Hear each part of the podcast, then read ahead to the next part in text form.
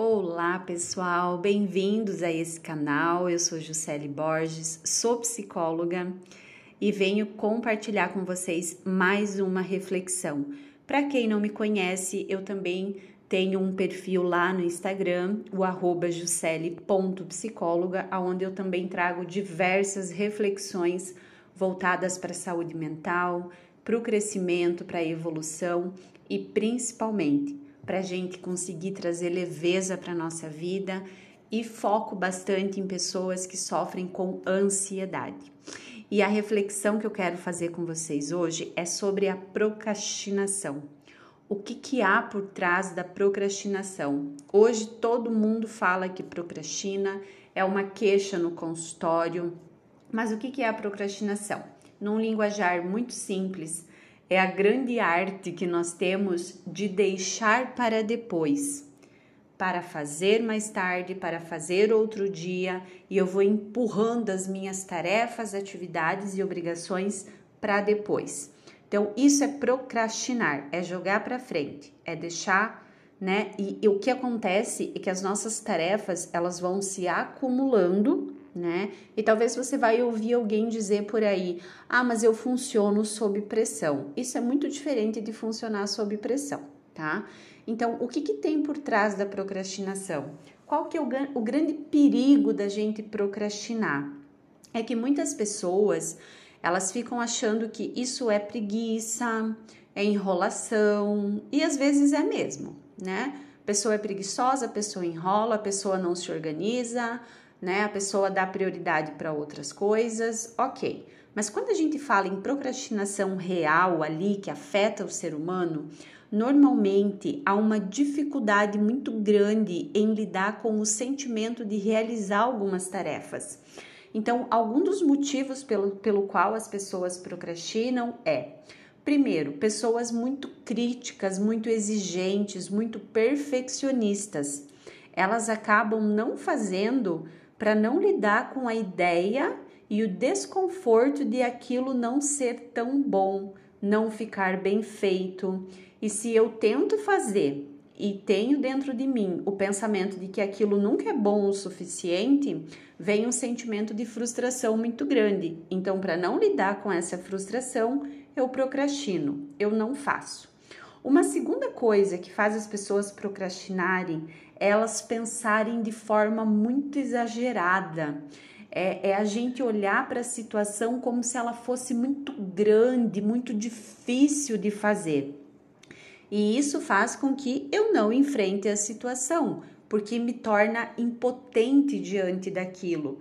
Então, eu preciso desenvolver um pensamento mais realista diante do que eu vou fazer. E se de fato a tarefa que eu tenho para fazer, ela me parece muito grande, eu preciso aprender a fracionar essas tarefas, né? A não achar que eu preciso fazer tudo em uma hora, naquele momento e naquele minuto. Então, eu acabo sendo generalista, né? E não realizo a tarefa.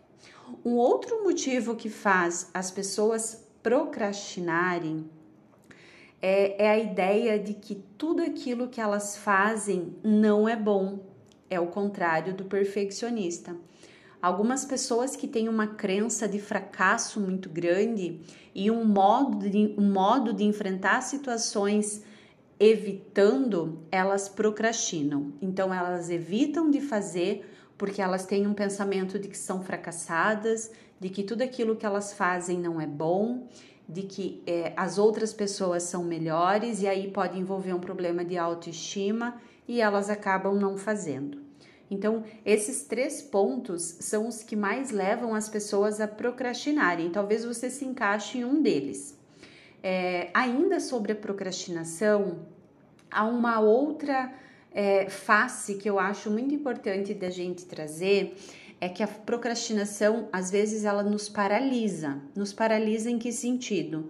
No sentido da gente não fazer as coisas que precisam ser feitas, que são importantes, e a gente alimenta a ideia de que a gente vai acordar um dia e esse belo dia a gente vai resolver todas as coisas da nossa vida.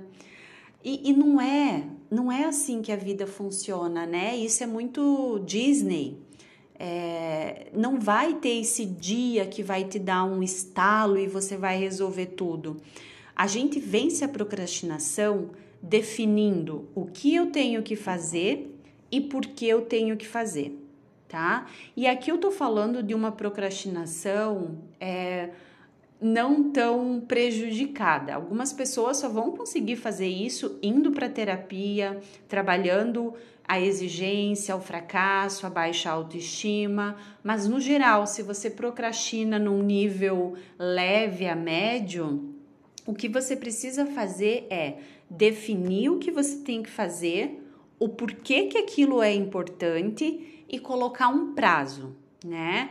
Algumas pessoas fazem tudo isso e não cumprem. Aí já é uma questão de você buscar uma ajuda da terapia. Mas para você que não tem essa questão, faça isso que eu tô te falando, né? Teste isso, porque isso é o que realmente funciona e se desapegue da ideia de que você vai sentir alguma emoção boa para fazer isso ou uma motivação, é, uma sensação boa. Essa sensação vai vir provavelmente depois que você conseguiu fazer as coisas, depois que você conseguiu colocar em prática.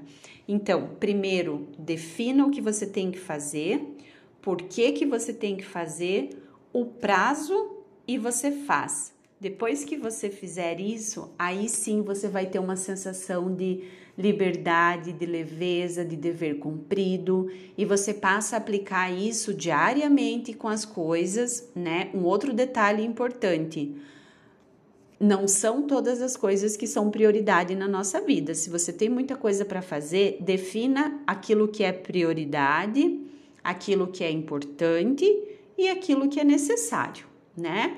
Prioridades são coisas que não podem ser deixadas, que eu preciso fazer. E aí você vai ter um guia, uma direção e você para de procrastinar.